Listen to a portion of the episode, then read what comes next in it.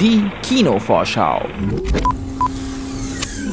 Im Drogenkrieg gibt es keine Regeln, so auch in Sicario 2. Denn an der Grenze zwischen Mexiko und den USA werden mittlerweile von den Kartellen nicht nur Drogen, sondern auch Menschen geschmuggelt, darunter viele Terroristen.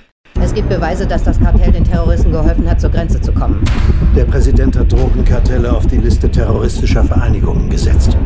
Nachdem diese in einem Kaufhaus durch ein Selbstmordattentat ein blutiges Massaker anrichten, wird der aus dem ersten Teil bekannte CIA-Offizier Matt Graver, gespielt von Josh Brolin von der US-amerikanischen Regierung, eingeschaltet. Josh Brolin dürfte den meisten von euch aus Avengers, Infinity War und Deadpool 2 bekannt sein.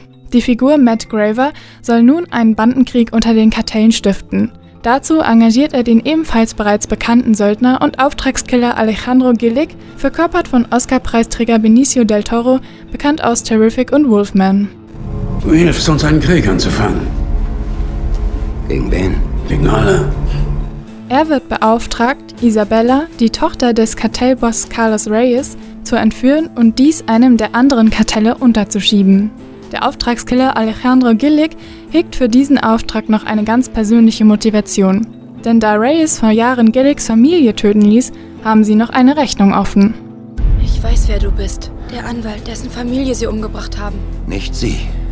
Mein Vater.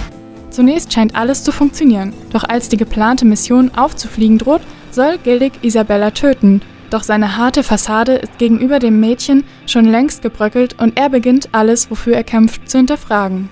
Du musst sie beseitigen. Das kann ich nicht. Zwing mich nicht zu handeln.